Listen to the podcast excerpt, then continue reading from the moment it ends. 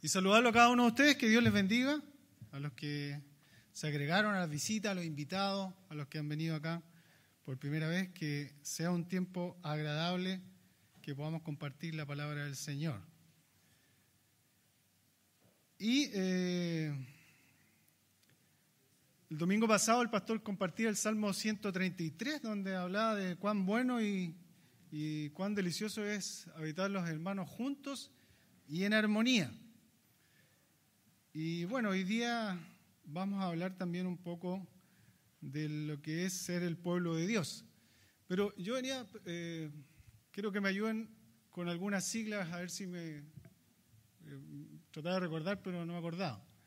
¿Ustedes saben qué es lo que es el IFE? Ingreso familiar de emergencia. Eso es un beneficio que entrega el Estado, entiendo. ¿Qué, otro beneficio hay? ¿Se recuerdan? ¿Ya? ¿Alguien más se acuerda de algún otro beneficio que esté dando el Estado ahora? La pensión garantizada, ¿ya? El GES. Hay varios beneficios que entrega el, el Estado. No es por hacer propaganda.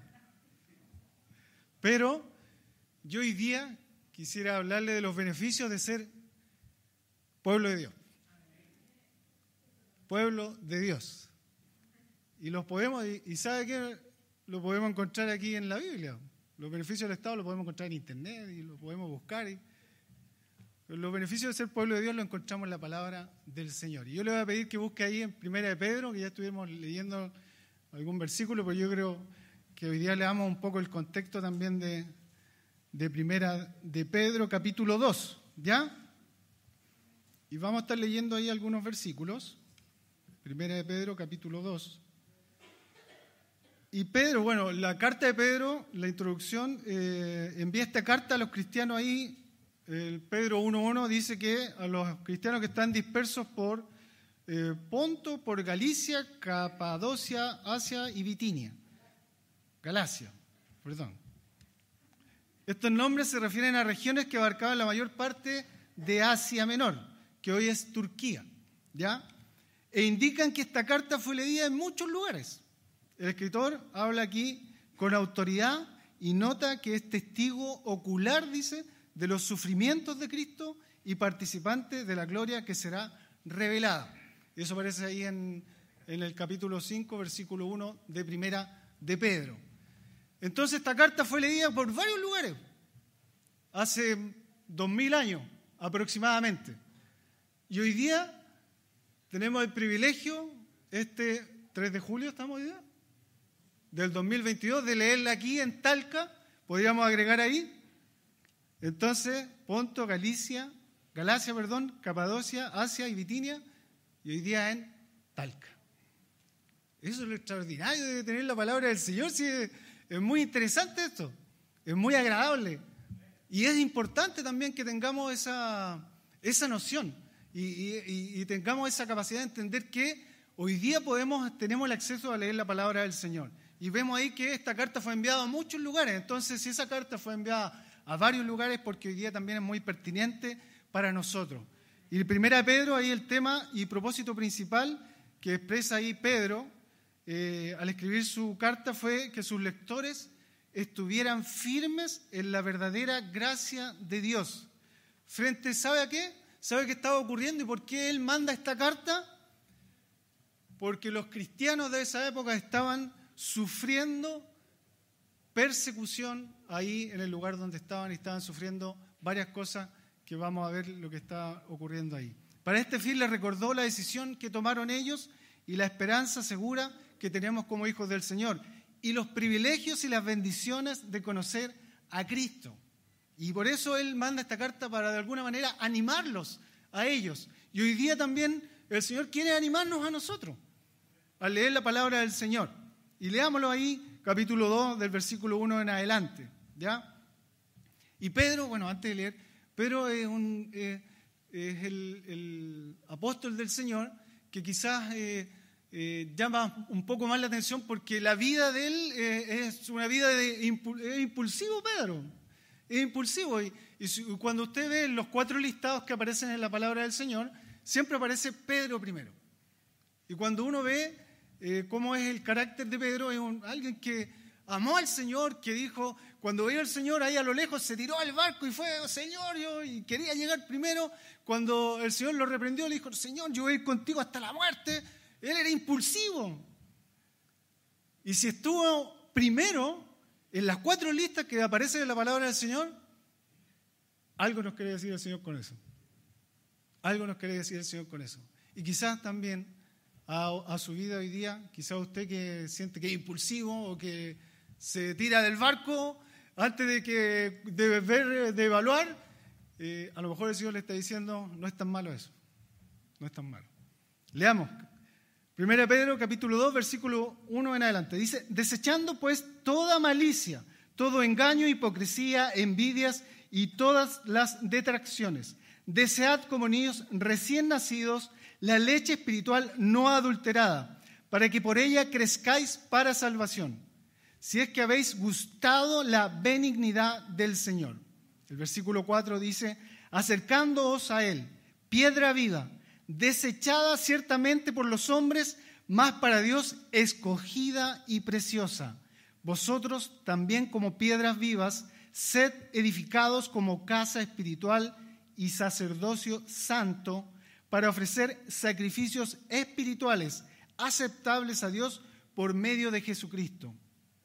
Por lo cual también contiene la escritura, he aquí, pongo en Sión la principal piedra del ángulo, escogida, preciosa, y el que creyere en ella no será avergonzado.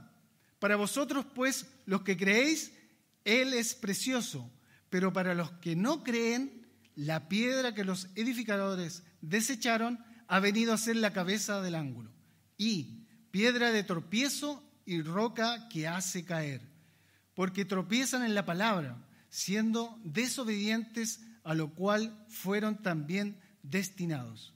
Mas vosotros sois linaje escogido, real sacerdocio, nación santa, pueblo adquirido por Dios, para que anunciéis las virtudes de aquel que os llamó de las tinieblas a la luz admirable.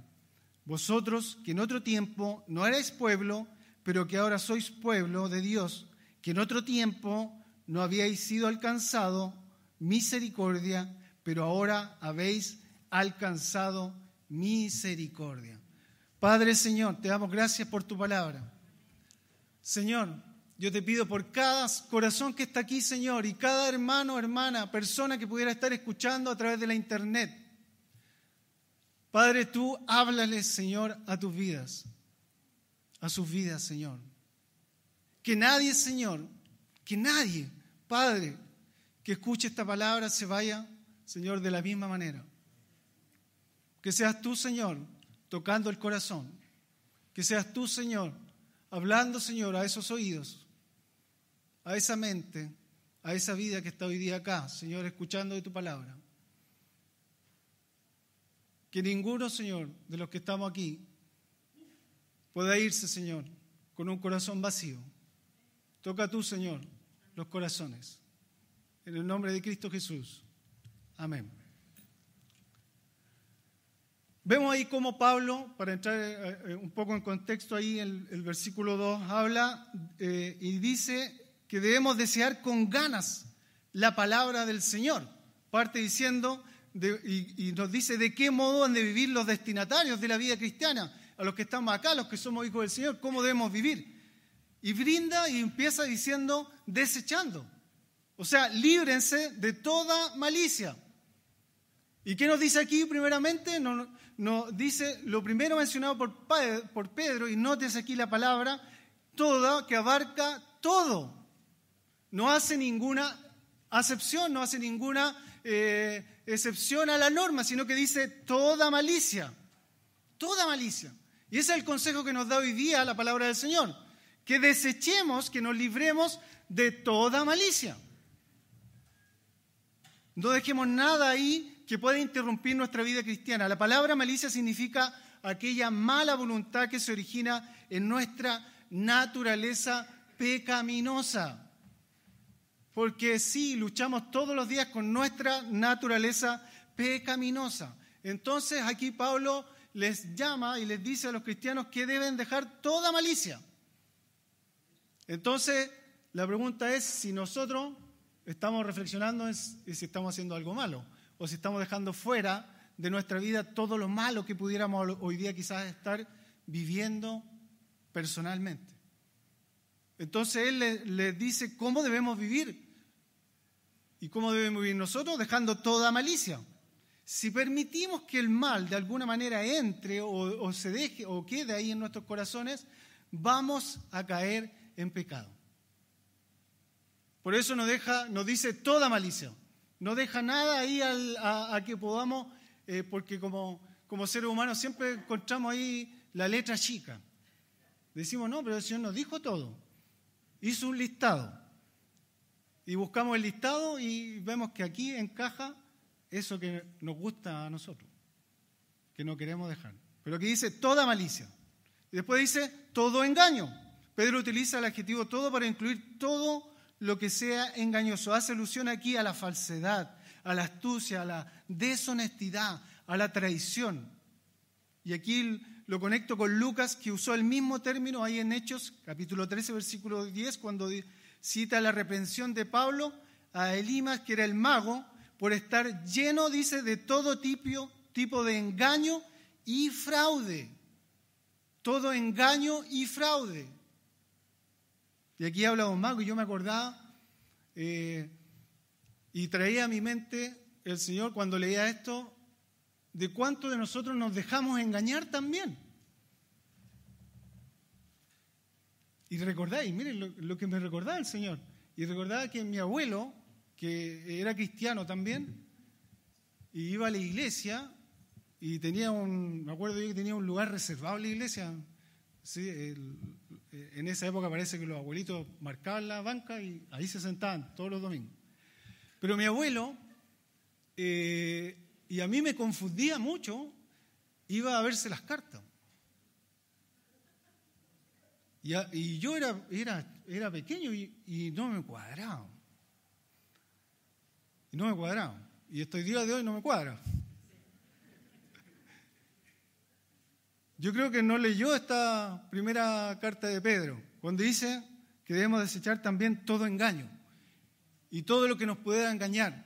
Y, quizás lo he dicho más de una vez aquí en este lugar, y quizás muchos de nosotros hoy día vamos a lugares donde no debemos ir, donde nos dejamos engañar.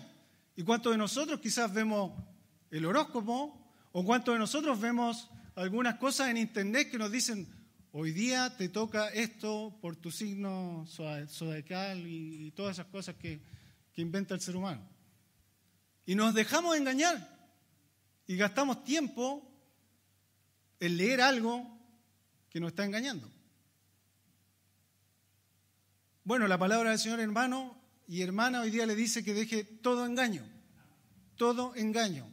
Si usted está visitando algún lugar, hoy día está muy de moda también el tema de lo espiritual, los espiritistas, los, que ven visiones, los que leen cartas, leen, las manos, los grafólogos y todo, todo lo que inventa el hombre.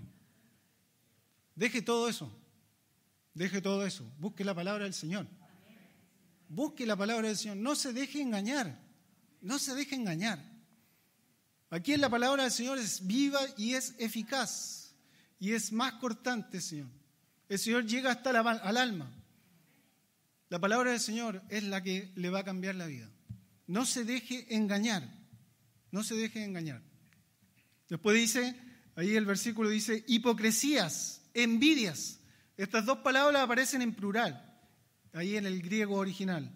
La persona hipócrita es la persona que finge ser lo que no es. Es una persona con doble corazón y con lengua mentirosa.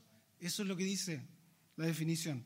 Por ejemplo, aquí damos un ejemplo, dice Jesús reprendió a los fariseos y maestros de la ley por su hipocresía cuando le dijo hipócritas. Bien profetizó de vosotros Isaías cuando dijo, ahí en Mateo 15 y en Isaías 29, 13, ¿Sabe lo que dijo? Este pueblo de labios me honra, mas su corazón está lejos de mí. Y los trató de hipócritas.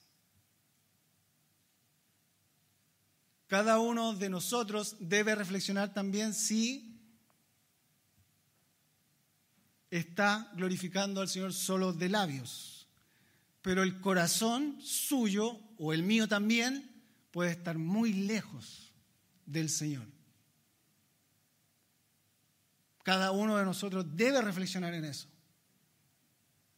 Si estamos glorificando al Señor realmente de corazón. Entonces aquí lo, dice, lo que dice Pablo, la manera de vivir es desechando toda malicia, todo engaño, toda hipocresía, toda envidia. Y por último ahí dice todas las detracciones. Es una palabra que eh, señala de alguna manera o dice los susurros o chismes llevados a espaldas de alguien contra de alguien. Si lo llamo al buen chileno, el cawín. Y cawín en mapuche significa enredo o alborote. Eso significa. Entonces, ¿qué nos dice la palabra del Señor? Que debemos dejar todas esas cosas, hermano. Así de simple, y la palabra del Señor no se la manda a decir con nadie. Le dice, hermano, debe dejar esto, esto y aquello. Y el versículo 2 dice que es lo que debemos buscar. Dice, desead, dice, como niños recién nacidos, la leche espiritual no adulterada, para que por ella crezcáis para salvación. Para salvación. Pedro ahí nos exhorta a buscar la leche pura, la palabra del Señor. Eso es lo que debemos buscar, no debemos buscar otras cosas. Busquen la palabra del Señor. ¿Para qué? Para que por ella crezcáis.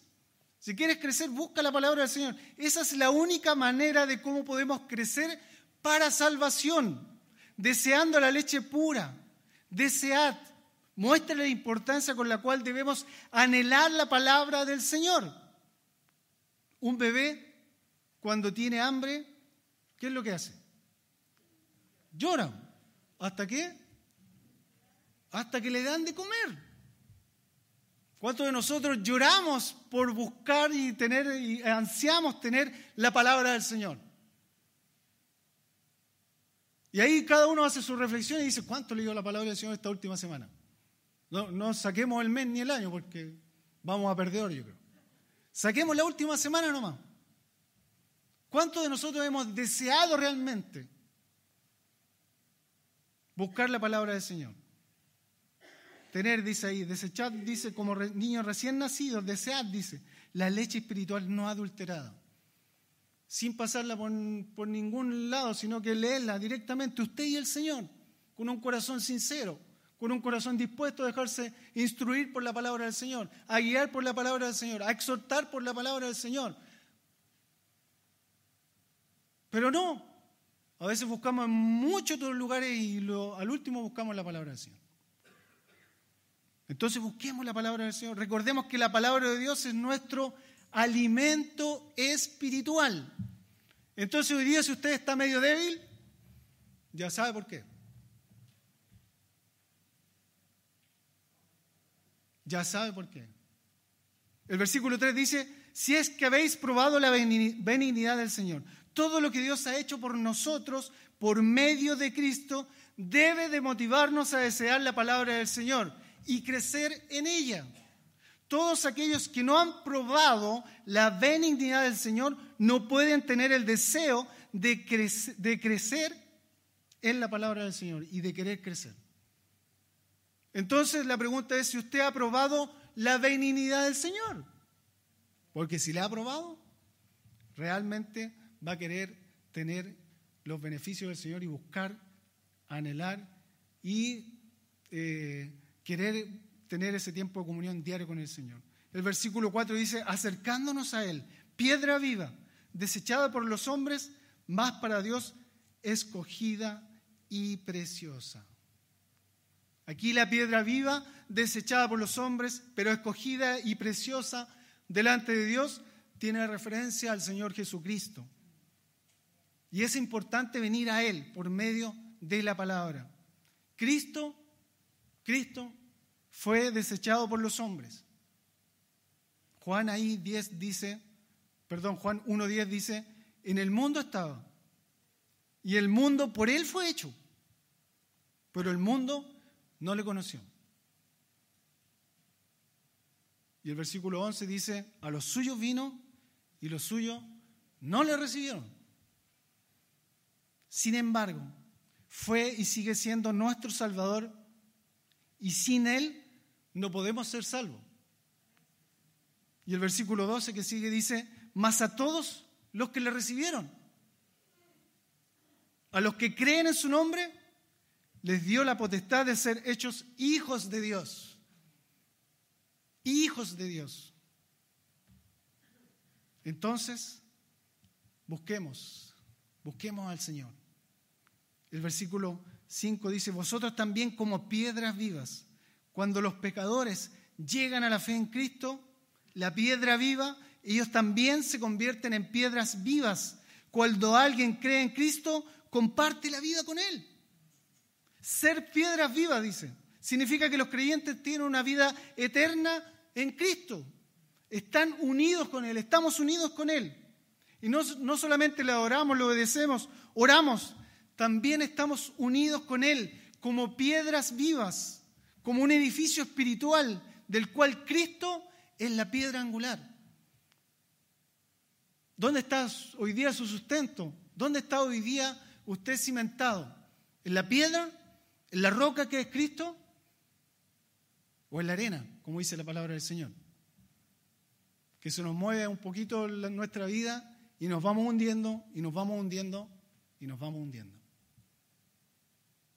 Versículo 6, adelante dice, por lo cual también contiene la escritura, he aquí pongo en Sion la principal piedra del ángulo, escogida preciosa, y el que creyere en él no será avergonzado. De esta realidad fluye uno, quizás de los más grandes privilegios para todos los que creen. Cuando ponemos nuestra confianza en Cristo, no seremos avergonzados. La palabra aquí traducida avergonzado indica ser engañado en alguna confidencia o poner la esperanza en alguien y que esa persona defraude esa esperanza. Por eso la esperanza no debe estar en los hombres. Por eso la esperanza no debe estar en los pastores, ni en los diáconos, ni en los maestros, ni quizás en el líder, sino que debe estar siempre en Cristo, en Jesucristo. Ahí debe estar nuestra confianza, porque usted y yo podemos caer, podemos pecar, podemos equivocarnos, pero el Señor nunca lo va a hacer, nunca le va a avergonzar. Nunca le va a fallar. Quienes crean sinceramente en Cristo como Señor y Salvador nunca serán decepcionados.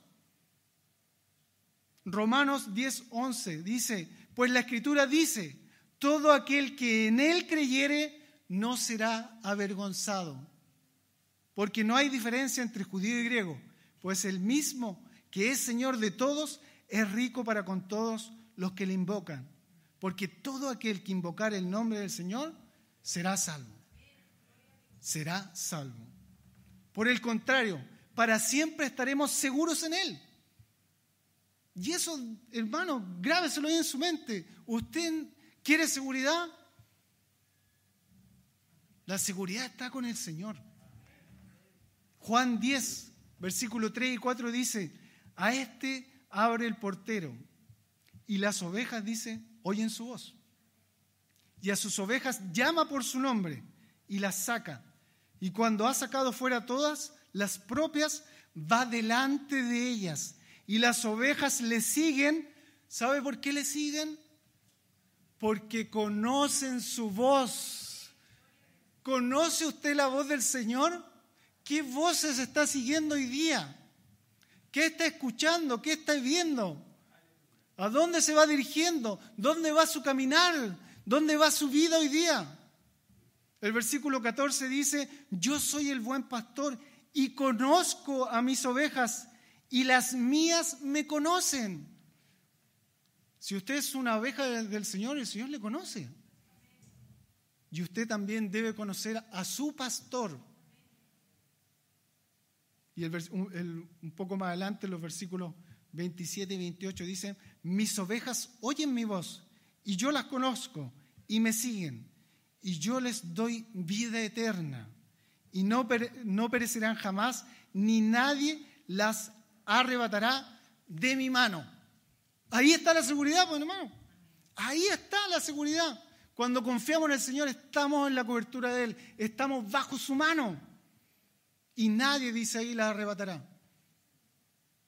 Esa es nuestra seguridad. El versículo 7 más adelante dice, para vosotros pues los que creéis, Él es precioso. Miren cómo, cómo habla Pedro aquí. Pedro, recuerden que era un, era, eh, un pescador y en algún momento lo criticaron y dijeron, ¿y este qué está hablando si este es pescador? Es de vulgo, es de por allá. Y aquí escribe, para vosotros pues los que creéis, Él es precioso. Ya está eh, Pedro ahí escribiendo con una unción del Señor. Pero para los que no creen, la piedra que los edificadores desecharon ha venido a ser la cabeza del ángulo. Y el versículo 8 dice, y piedra de tropiezo y roca que hace caer, porque tropiezan en la palabra, siendo desobedientes, a lo cual también, perdón, a lo cual fueron también destinados. El apóstol Pedro hace aquí referencia al Antiguo Testamento y cita a Isaías 28, 16. Y quizás es bueno que lo leamos. Dice así.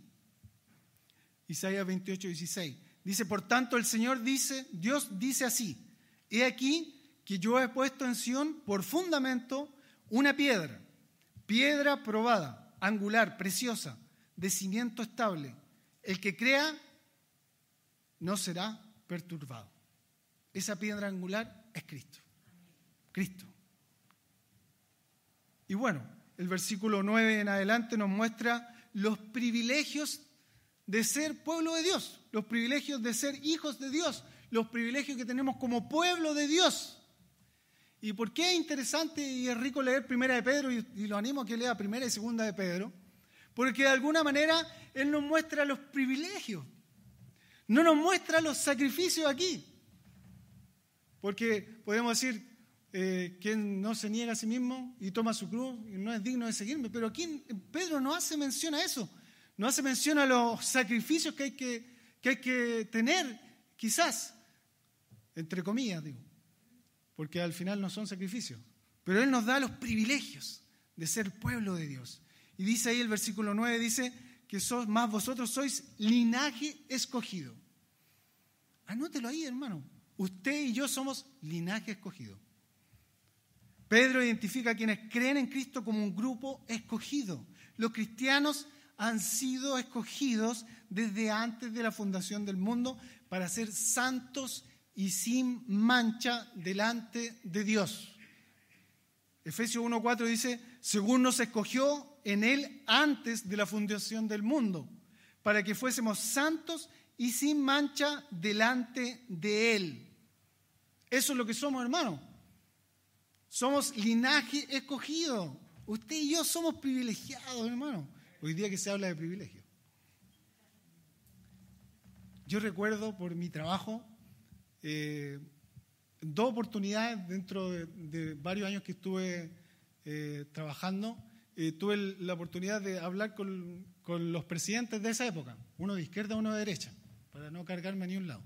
Tuve la oportunidad de hablar con uno de, que era de izquierda y con uno que era de derecha por mi trabajo. Y cuando llega el presidente, bueno, una vez fue en, en Santiago y otra vez fue en Arica. Y se mueve un aparataje bien importante cuando se mueve el presidente.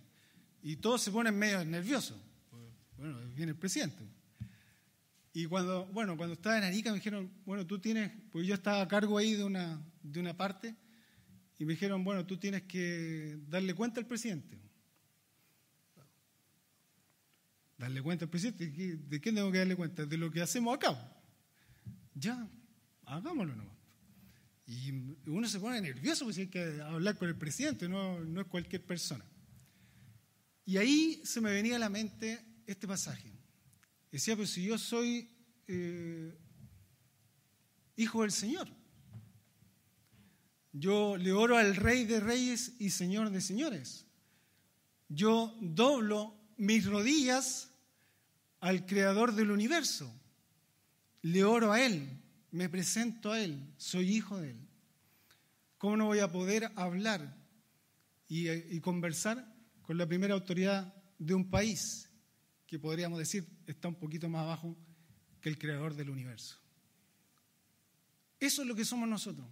Y se, lo y se lo comento a usted porque quizás está viviendo en su trabajo, quizás, o en el lugar donde está, puede estar viviendo quizás alguna situación en la cual dice, pero yo quién soy? Usted es hijo del Señor. Usted es, un linaje escogido. Eso es. Entonces no se minimice, maximice, saque bello. Diga, diga, soy un linaje escogido. Y así debiéramos andar por la vida, no pavoneándonos, pero diciendo yo soy hijo del Señor. Y si usted va a un trabajo y va a un lugar, el Señor lo va a levantar. Y seguramente muchos de ustedes pudieran contar testimonio de eso, pudieran decir amén, así es, así ha sido conmigo. Así lo fue conmigo, por lo menos. Y yo muchas veces a lugares donde iba y pensaba, ¿qué voy a hacer yo aquí? Y no tengo ninguna capacidad. Pero el Señor coloca capacidades, el Señor da tiempos, el Señor da oportunidades. Yo una vez también, eh, les cuento, fui, eh, cometí un error en mi trabajo y fui sancionado. Y yo dije, nunca voy a seguir avanzando porque uno en, las carreras que son de Fuerzas Armadas tiene que avanzar y, tiene que tener su hoja de vida impecable. Pues yo no la tenía impecable. Entonces yo dije, nunca voy a acceder a, un curso que uno eh, tiene que tener para seguir avanzando y, llegar a lugares más arriba. Pero avancé, avancé, avancé y se lo entregué al Señor. Créanme que se lo entregué al Señor. Y se dio una oportunidad para hablar con una persona, pero justa y precisa. Y el Señor va colocando las personas justas y precisas en su caminar. Y Él abrió la puerta para yo, yo poder seguir avanzando en mi carrera. Y, postulé a un curso y quedé y pude, pude seguir avanzando. Y ahí me di cuenta que no estaba en mí, sino que estaba en el Señor. Y, por eso, ¿y por qué se lo cuento? Porque quizás hoy día usted está ahí atrapado diciendo, pero si yo no tengo esta capacidad, yo no puedo. Quizás en su forma de verla no, pero el Señor va tocando, va abriendo, va mostrando. Y créase ese cuento, créase lo que dice aquí en el sentido de que usted es linaje escogido. Esta elección la llevó a cabo por medio del Señor y crea que el Señor lo hizo por el sacrificio mayor que hizo Jesucristo en la cruz. Es él hizo el sacrificio. Ahí en 1 Pedro, un poquito más adelante, el, el 1 Pedro capítulo 1, 18 y 20 dice, sabiendo que fuiste rescatados de vuestra vana manera de vivir. Yo fui rescatado de la vana manera de vivir que tenía, la cual recibiste de vuestros padres no con cosas corruptibles como oro o plata, sino con la sangre preciosa de Cristo como de un cordero sin mancha y sin contaminación, ya destinado desde antes de la fundación del mundo, pero manifestado por los posteriores tiempos por amor de vosotros, por amor de ustedes y por amor de mí. Todos aquellos que han obedecido el Evangelio de Cristo vienen a formar parte del linaje escogido, hermano. Pedro empleó también otra maravillosa metáfora al referirse a que usted es real sacerdocio. Mire lo que es, hermano. Y esto viene muy en, contexto con lo que habla ahí en Éxodo, capítulo 19, 6, donde Dios le dio a Israel, por medio de Moisés, le dice, vosotros me seréis un reino de sacerdotes y gente santa. No obstante, la triste realidad es que Israel perdió su privilegio de poder sacerdotal a causa de su apostasía y su rechazo al Mesías. Pero todos aquellos que creen en Jesús como el Mesías y confían únicamente en Él para salvación, reciben el privilegio de convertirse en sacerdotes reales. Y eso lo confirma la misma palabra ahí en Apocalipsis, Apocalipsis 5.10 dice, y nos ha hecho para nuestro Dios reyes y sacerdotes, y reinaremos sobre la tierra. Entonces somos linaje escogido, real sacerdocio, nación santa. Nación santa. Una vez más, Pedro se apoya aquí en el Antiguo Testamento, lo que leíamos, y nos dice que somos gente santa, ahí lo que leíamos en Éxodo 19, 19.6. Estas son las palabras que diráis a los hijos de Israel, dice. Pedro aquí recurre al uso de la terminología nacional y política, pero quiere que sus lectores entiendan estos términos de un modo no político. Por tal razón distingue la razón la palabra y dice nación santa, con ese adjetivo santo. Una nación está formada por ciudadanos que residen en una determinada zona, que obedecen estatutos, que obedecen reglamentos y que se esfuerzan por el bienestar de su sociedad. Los ciudadanos de la nación santa, o sea, ustedes y yo, sin embargo, tienen sus características comunes. ¿Por medio de quién? Por medio de Jesucristo.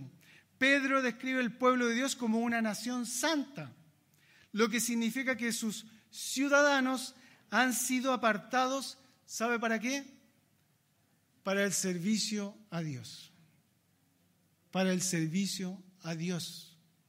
Para eso somos apartados hermano y hermana, para servir a Dios. Mi pregunta es, ¿estás sirviendo al Señor? La respuesta es personal. Pero para eso somos nación santa, hermano y hermana. Usted y yo somos una nación santa. Y somos pueblo adquirido por Dios.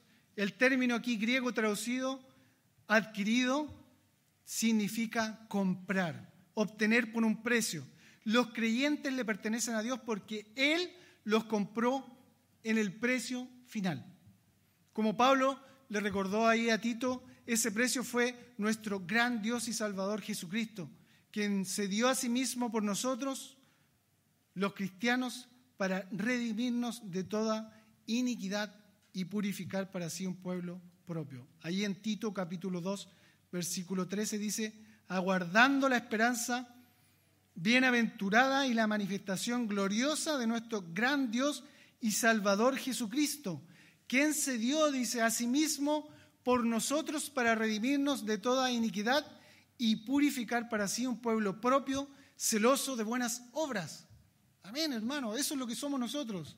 Y finalizo aquí cuando dice, ¿para qué?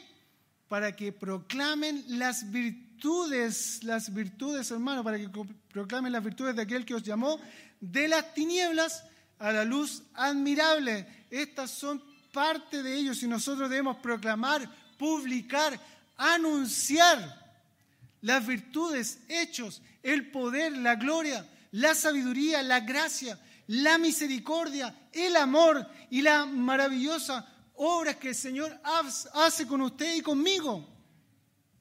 Por medio de nuestro testimonio, de nuestra conducta, debemos ser hijos de luz y no de las tinieblas. Pedro da a entender que en tiempos antiguos a los lectores vivían en la oscuridad espiritual. Dios los llama al arrepentimiento y a la fe en Jesucristo. Los cristianos Usted y yo, hermano, tenemos el gran privilegio de decirle al mundo que Cristo tiene el poder para llevar a cabo la obra extraordinaria de redención. Eso es un privilegio que tenemos cada uno de nosotros. Que Dios sabe qué y qué es lo más interesante y quizás qué es lo que eh, más mueve quizás mi corazón. ¿Sabe a quién elige Dios? para hacer esto? Mírese usted un, un segundo, mire su corazón. ¿Sabe a quién elige Dios? Dios elige a pecadores indignos como representantes, representantes suyos y los usa para atraer hacia sí mismo pecadores a un privilegio que va más allá de toda expectativa, que es tener una vida nueva. Y con esto termino, con lo que dice Pablo y cómo se describe él, ahí en Primera de Timoteo, capítulo 1, versículo 12 al 17, dice Pablo, doy gracias al que me fortaleció, a Cristo Jesús, Señor nuestro, porque me tuvo por fiel. Eso dice Pablo, poniéndome en el ministerio, habiendo, ¿qué es lo que era Pablo? Habiendo, dice, yo he sido antes blasfemo, perseguidor e injuriador, mas fui recibido a misericordia porque lo hice por ignorancia, en incredulidad. Pero la gracia de nuestro Señor fue más abundante con la fe y el amor que es en Cristo Jesús.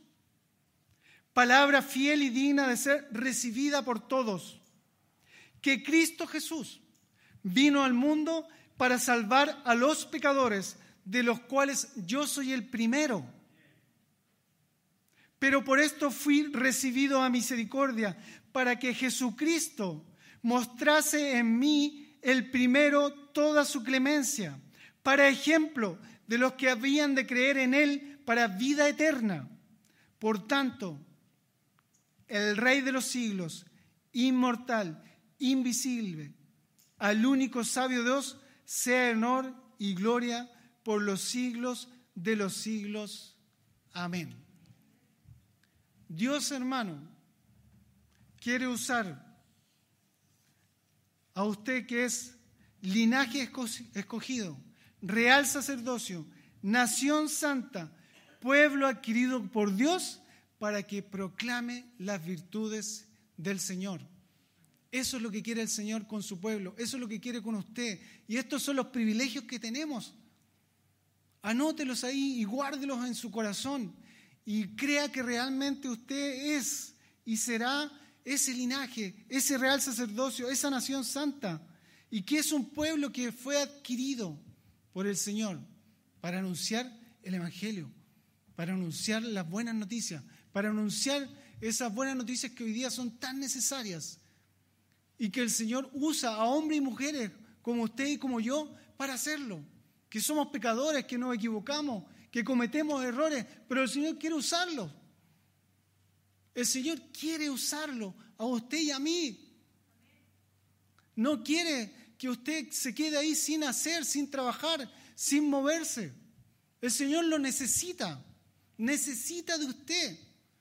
Necesita de usted. Su iglesia necesita de usted. El Señor necesita de usted.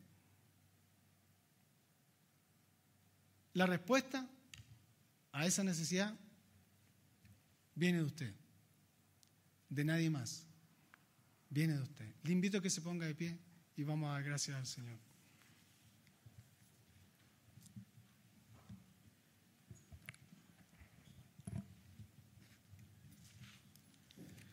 Señor, te damos gracias, Padre, por tu palabra.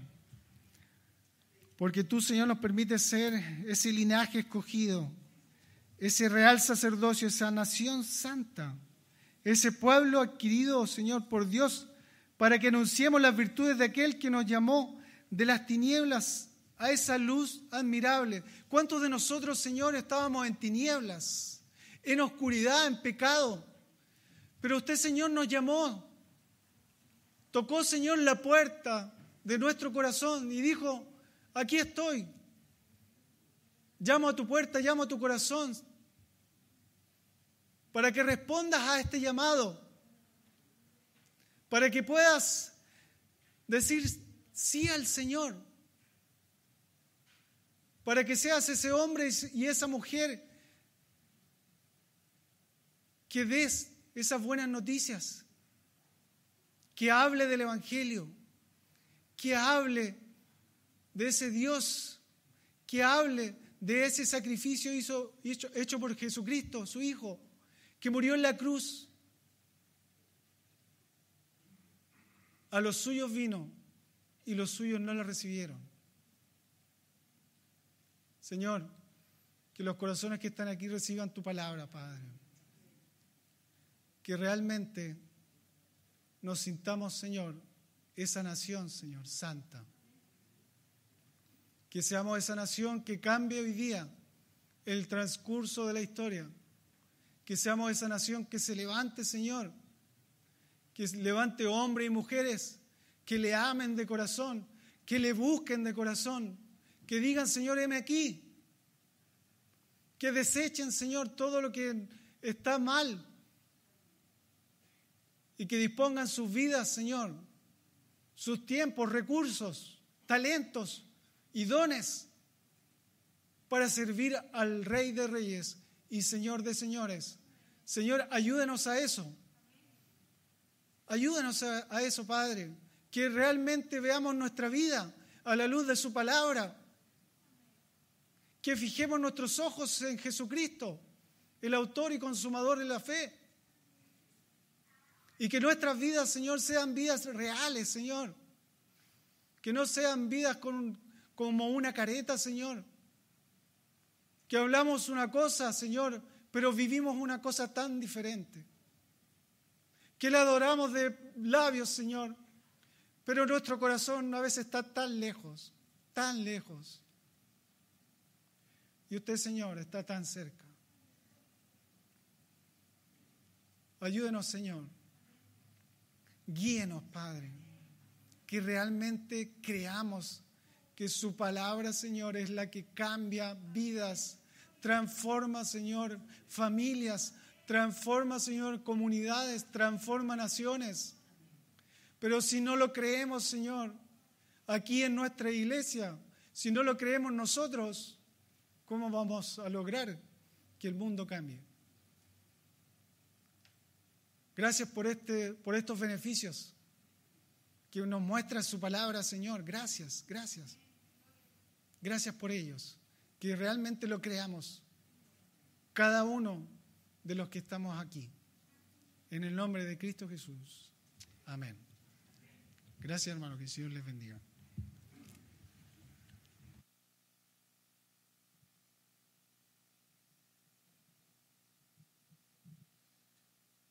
Y para terminar ya, vamos a cantar y declarar lo que leía el pastor en la, en la predicación y lo que nos decía. Somos el pueblo de Dios.